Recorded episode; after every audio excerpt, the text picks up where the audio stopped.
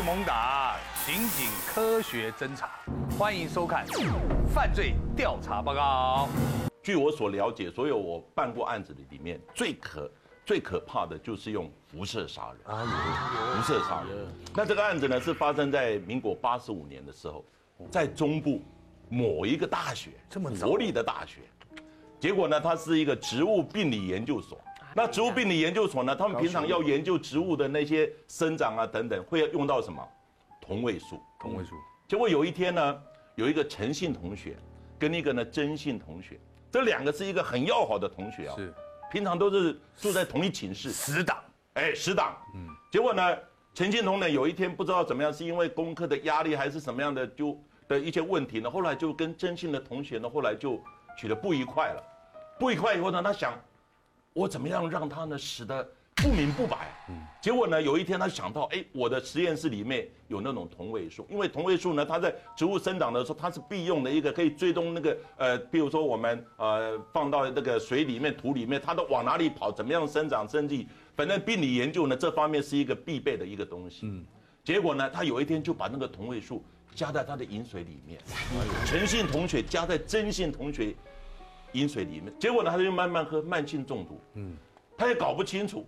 结果呢，到医院觉得身体不舒服，到医院检查也检查不出来，根本搞不清楚到底发生什么事情。结果呢，有一天呢，去检查的时候，赫然发现怎么样，身体有大量的这种辐射线。哎呦！后来他觉得警觉到糟糕了，我们的我们的这个。呃，病理研究呢，植物病理研究会用到这个东西，那是不是我的饮水里面有这个？后来就把饮水呢保留下来一检验，果然在里面呢找到磷三十二、磷三十二这样的一个放射性物质。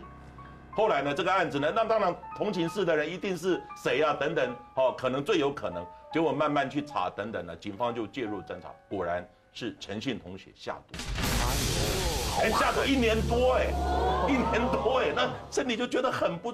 很不舒服，到底怎么回事？搞不清楚。天哪！不是在男生来讲，很少会气一年多。结果忍得住哎对啊，忍得住哦。对，结果后来怎么样呢？后来这个后来他们就毕业了。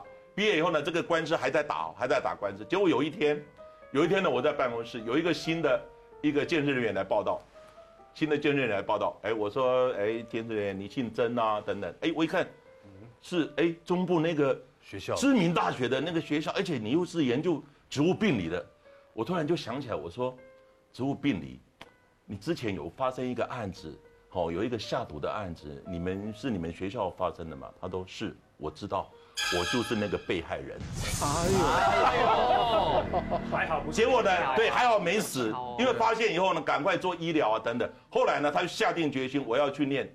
建士研究所是，后来他就在念警察大学的建士研究所，然后考上建设特考，就分发到台北市来。结果呢，报道的那一天我就当主官了，然后报道我一看，哎，这个学历等等，我也很印有这个印象。我问他说，我就是那个被害人。哇，可是他应该有这个有造成身体上的伤害吧？对，后来呢，慢慢的调养以后呢，结果。他现在身体已经好了，而且也结婚了，也生小孩。因为我们最怕的是对于后代哦会有一些影响，结果都还算蛮平安的。但是呢，这个官司呢也也延续了好久。这是一个蛮可怕下毒的一个用辐射物质下毒的案子，而且这个太……其实这个在国外也有，国外有对，国外呢，那在国外呢是在那个前苏联的那个特工，就是 KGB。哎呦，那是他们厉害。苏联的特工呢，他在两千年的时候呢背叛他们。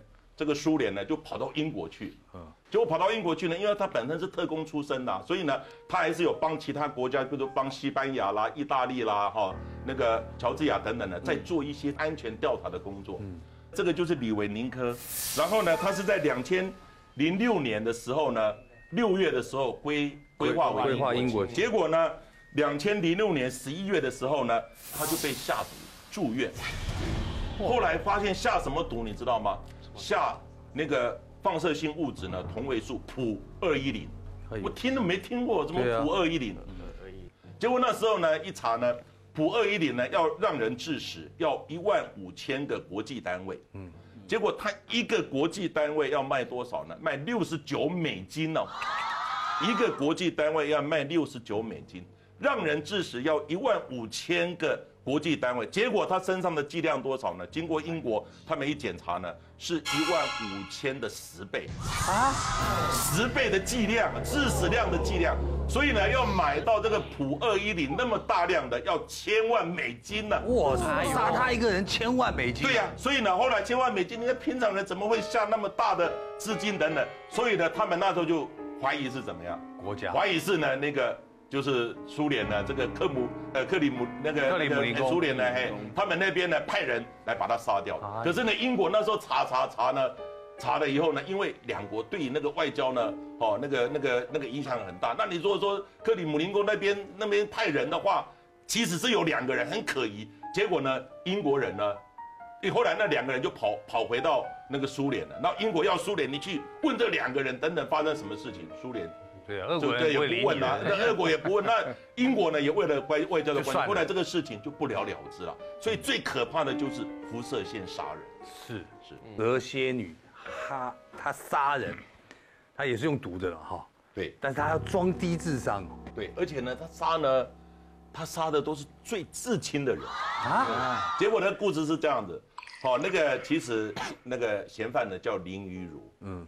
后来被判死刑，然后呢，他的先生叫刘宇航，嗯，刘宇航，哦，一个呃，那个林玉茹呢，他是三十一岁，嗯，那先生比较年轻呢，刘宇航是二十七岁，嗯，结果呢，刘宇航家呢，其实做生意做得不错，他是开那个臭豆腐的批发店，小开。臭豆腐的批发店，那后来呢，这个因为呢，他其实刘宇航跟林玉茹也在特种营业认识，是。认识以后呢，大家就结婚了，那结婚以后，其实本来生活。应该是很安定的、很好的等等，但是呢，这个林一儒呢，他就喜欢六合彩，哎呦，哎，六合彩，结果呢欠了大笔债务，千万以上的这样的债务，结果呢后来被逼债啦，逼债以后呢怎么办呢？